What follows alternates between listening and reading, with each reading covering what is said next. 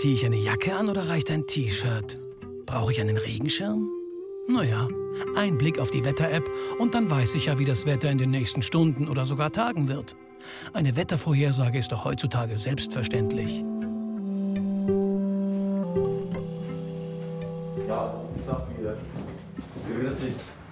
Reik Schaab beim Deutschen Wetterdienst in München hat sechs Computerbildschirme im Blick.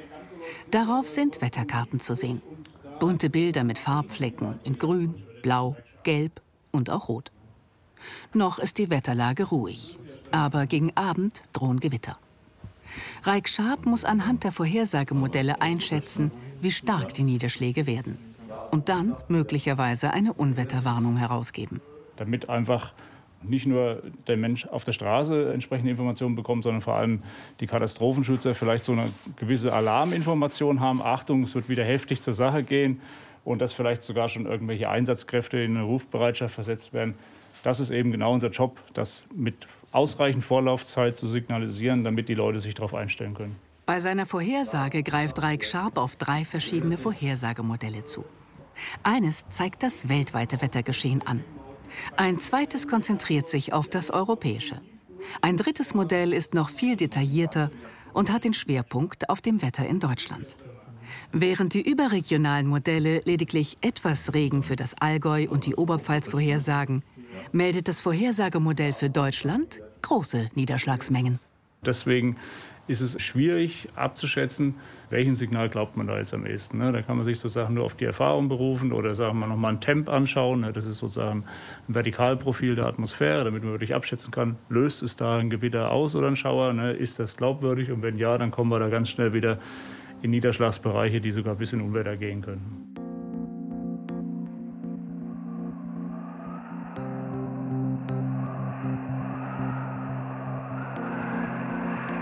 Gespeist werden die Wettermodelle mit gigantischen Datenmengen. Über das ganze Land verteilt liefern über 2000 Wetterstationen Daten an den deutschen Wetterdienst. Hinzu kommen Daten von mobilen Messstationen an Schiffen und Bojen im Meer und Linienflugzeugen in der Luft.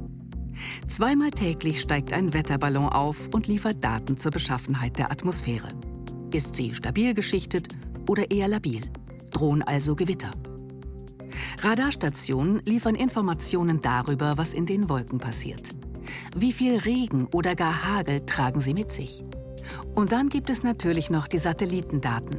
Die zeigen, wie sich die Wolken bewegen und wie sie sich verändern. Da ist man heute sehr, sehr weit.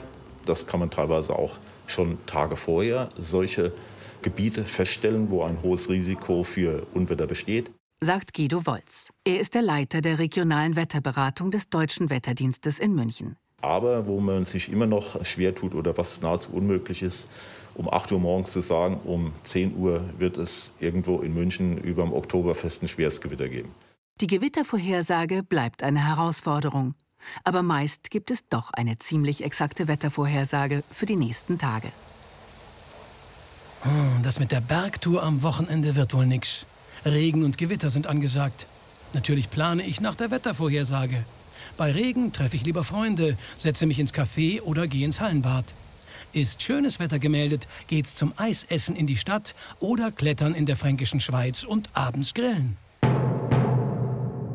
So es donnert auf den Sonntag bedeutet, dass die Pfaffen und die hohen Herren sterben sollen und viel wunderliche Dinge geschehen sollen. An welchem Wochentag donnert es? Und aus welcher Himmelsrichtung ist der Donner zu hören? In fränkischen Klöstern zogen Mönche im 15. und 16. Jahrhundert aus diesen Beobachtungen ihre Schlüsse. In einer Art Gewitterlehre deuteten sie den Donner auf ihre Weise und legten Wetterregeln fest. Die Vorläufer der Bauernregeln. Das liest sich eigentlich ganz merkwürdig für unsere heutigen Begriffe und man kriegt aber dann den Eindruck, man muss das so interpretieren wie Kinderreime, die damals so von Generation zu Generation tradiert wurden. Aus heutiger Sicht war das Kaffeesatzleserei, sagt der Meteorologe und langjährige Mitarbeiter des Deutschen Wetterdienstes Peter Winkler. Kürzlich ist von ihm ein Buch erschienen zur Geschichte der Meteorologie in Bayern bis zum Jahr 1900. Was sich am Himmel abspielte, war für die Menschen früher ein großes Rätsel, magisch und unerklärlich. So es donnert aus dem Westen, das bedeutet großen Hagel, schlecht an Korn und anderen Früchten.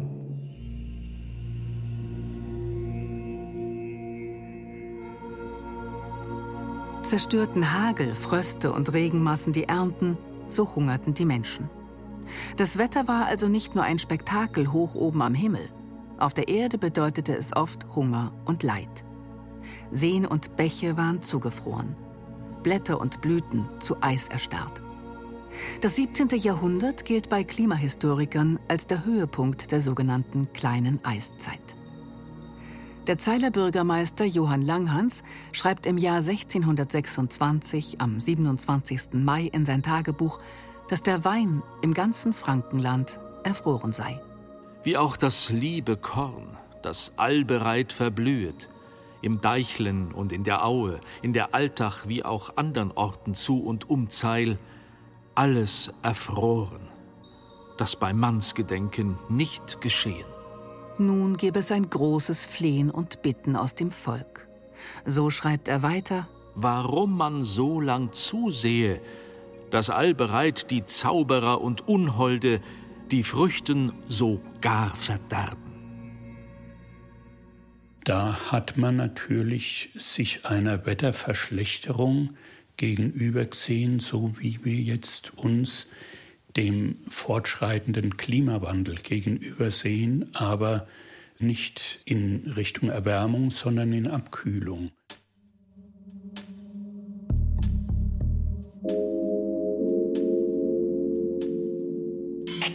Die Menschen suchten nach Schuldigen und fanden sie in vermeintlichen Hexen und Zauberern. Die Darstellungen von Wetterhexen im späten Mittelalter ähneln sich.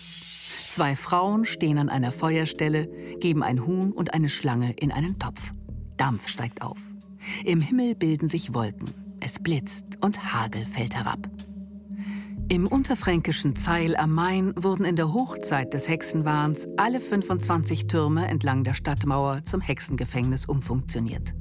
Auch in Privathäusern wurden die gefährlichen Zauberinnen weggesperrt. Christine Schroll vom Dokumentationszentrum Zeiler Hexenturm steigt die Holzstufen hinauf in die Ausstellung. Sie führt zum Angstloch. Man wurde mit einem Seil, mit einem Stück Holz, auf das man gesetzt wurde, oder einem Korb hinuntergelassen und man saß dann da unten. Neun Meter tief in der Dunkelheit, umgeben von dicken Steinmauern. So warteten die zu Unrecht Beschuldigten auf Folter oder Hinrichtung. Anlass für die beiden Hexenverfolgungswellen 1616 und 20 Jahre später war wahrscheinlich ein ungewöhnlicher Kälteeinbruch Ende Mai. Und das Volk hatte zu leiden. Und irgendwer muss ja dann schuld sein, denn man ging dann davon aus, dass jemand hat Gott verärgert. Wir müssen schauen, dass wir ihn wieder gnädig stimmen und der Teufel ist auf dem Vormarsch. Und damals war man ja wirklich der festen Überzeugung, dass es Geister, Dämonen und Hexen gab und auch natürlich und selbstverständlich den Teufel, der uns immer wieder am Schlawittchen hat. In Zeil am Main war die Hexenverfolgung besonders ausgeprägt. Das Dokumentationszentrum zählt 420 Opfer, die in den Zeiler Hexengefängnissen und auf dem Scheiterhaufen ums Leben kamen.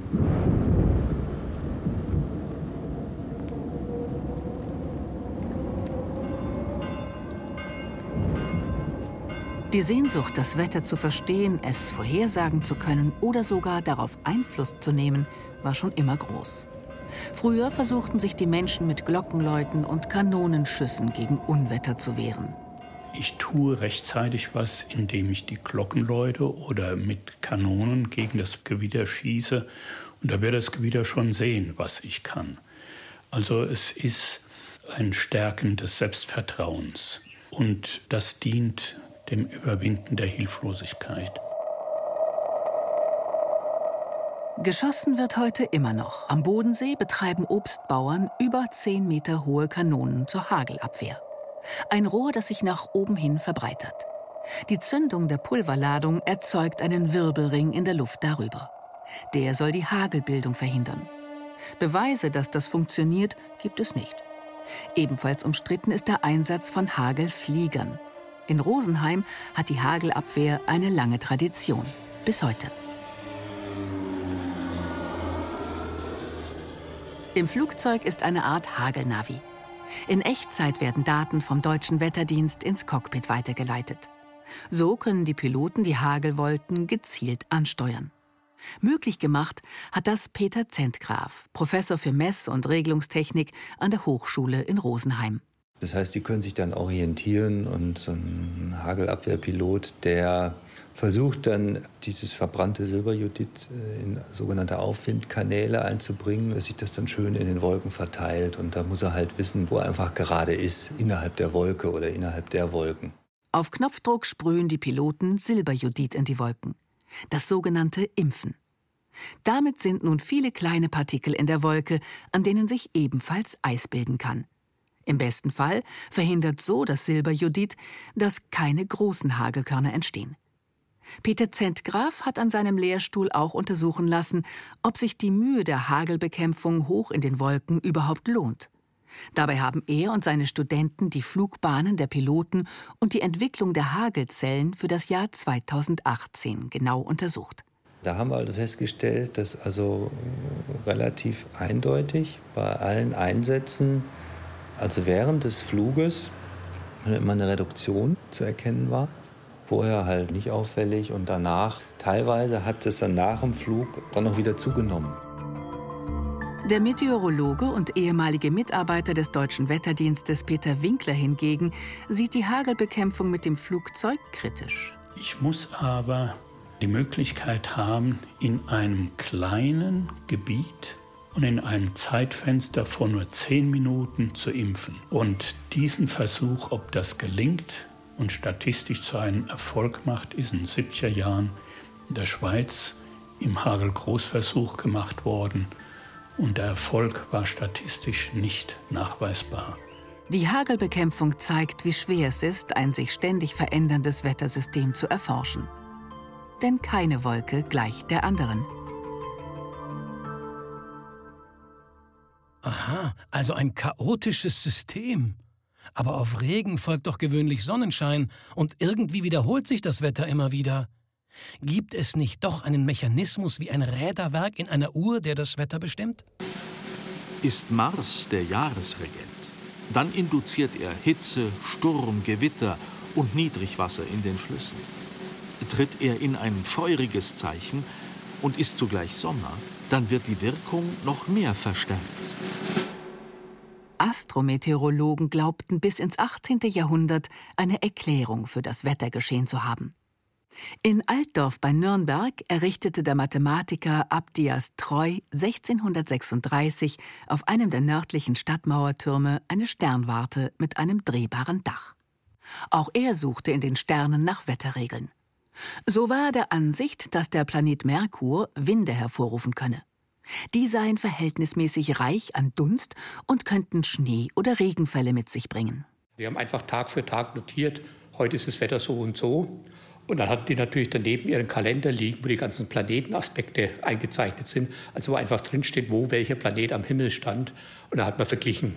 Hans Gab ist Mitglied der Nürnberger Astronomischen Arbeitsgemeinschaft und interessiert sich für die Geschichte der Sternkunde in der Region Nürnberg und hat versucht, darüber irgendwas über das Wetter heraussagen zu können und hat versucht, darüber Regeln zu entwickeln.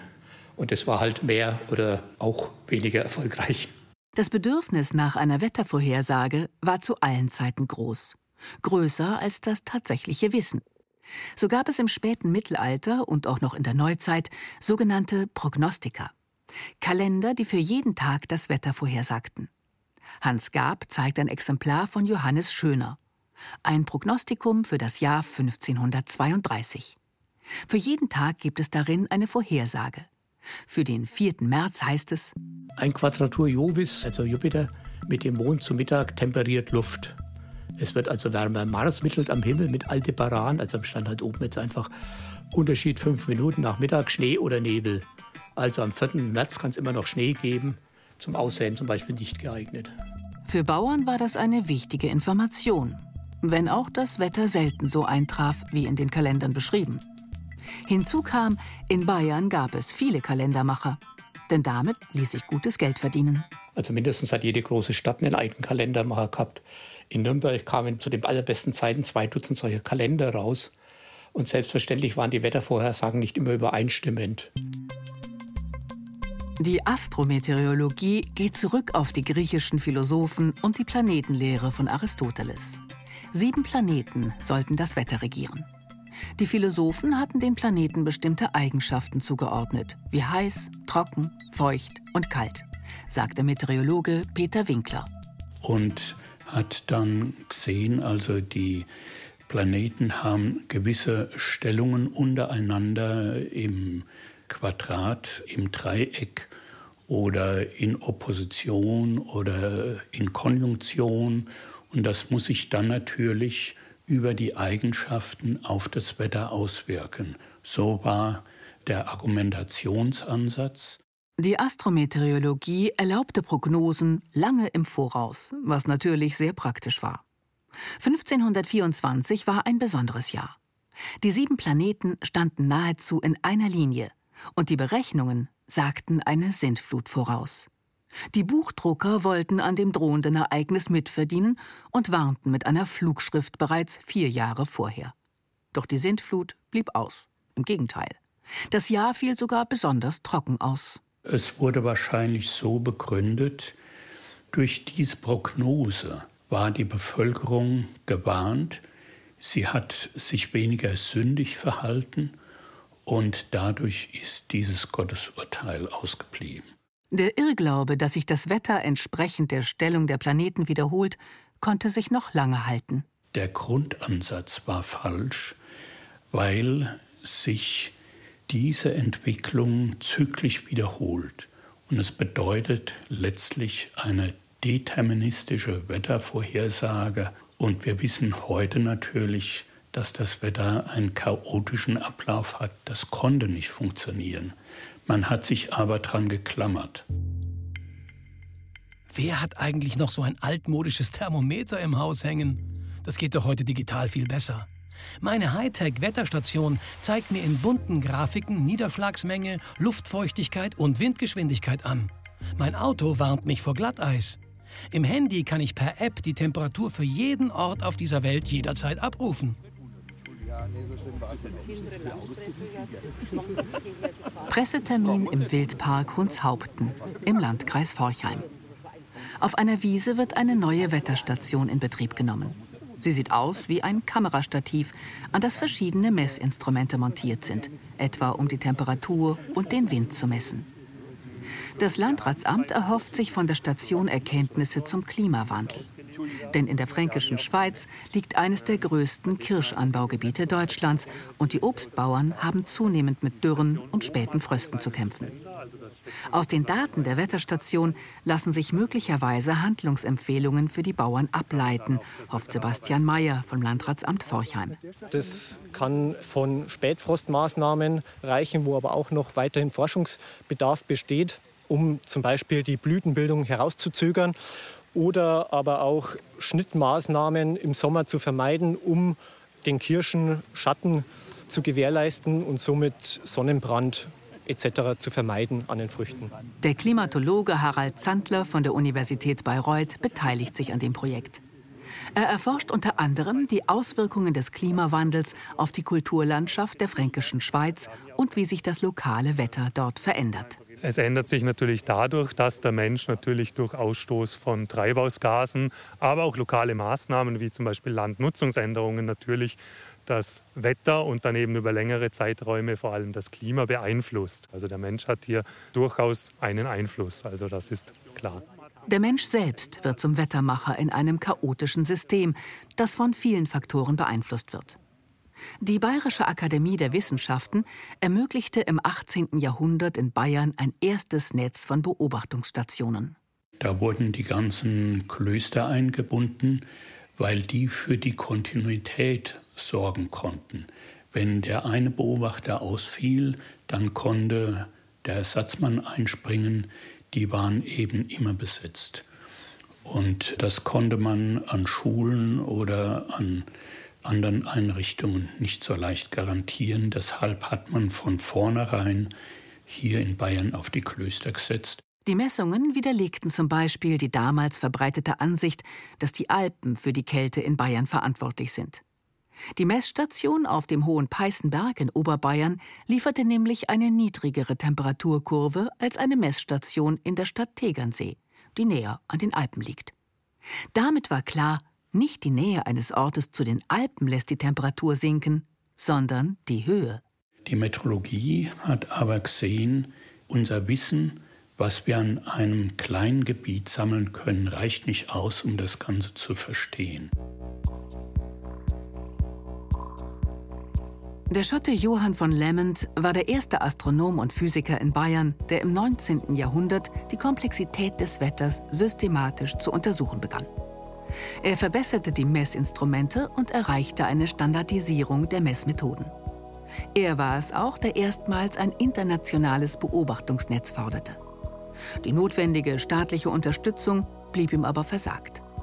Dennoch ermöglichten nach und nach die verbesserten Messmethoden und die immer größeren Beobachtungsgebiete, die Zusammenhänge des Wetters besser zu verstehen. Man hat also gelernt, wie der Wind jetzt weht im Verhältnis zu den Druckzentren. Also dass der Wind um das Tief im Gegenuhrzeigersinn weht und um das Hoch im Uhrzeigersinn. Und wenn man dann wusste, wie die Isobaren in der Wetterkarte verlaufen, wenn man weiß, wie ein Druckgebilde sich verlagert, dann kann ich schon mal eine Windprognose machen. Noch heute liefert die Wetterstation auf dem Hohen Peißenberg in Oberbayern Daten an den Deutschen Wetterdienst. Temperaturvorhersagen entstehen inzwischen automatisch und die Automatisierung dürfte mit Hilfe von künstlicher Intelligenz weiter voranschreiten, sagt Guido Wolz vom Deutschen Wetterdienst in München. Also der Mensch aktuell spielt noch eine Rolle, aber mit Perspektive vielleicht auch, wenn man sich die nächsten Jahrzehnte ansieht, wird auch hier die automatischen Verfahren letztendlich doch immer mehr zunehmen und das auch dann letztendlich die Vorhersagen wohl auch mal rein automatisch erstellt werden. Die Vorhersagemodelle werden immer wieder mit der Wirklichkeit abgeglichen und entsprechend verbessert. 100 Prozent kann ich mir nie vorstellen, dass das jemals erreicht wird, weil es einfach auch ein chaotisches System ist, in dem wir uns bewegen. Und entsprechend natürlich auch die Modelle, die man alle dazu benutzt, sind Näherungen, um die Physik, die Prozesse, die sich in der Natur abspielen, abzeichnen zu können und auch berechnen zu können. Heute Abend gehe ich noch in den Biergarten. Es ist so schönes Wetter. Obwohl, wer weiß, ob es so bleibt. Was sagt meine Wetter-App? Sonnenschein bis zum Sonnenuntergang. Erst in der späten Nacht Regenwahrscheinlichkeit 40 Prozent. Naja, wer weiß, ob das so stimmt. Ah, ich nehme doch besser mal meinen Regenschirm mit.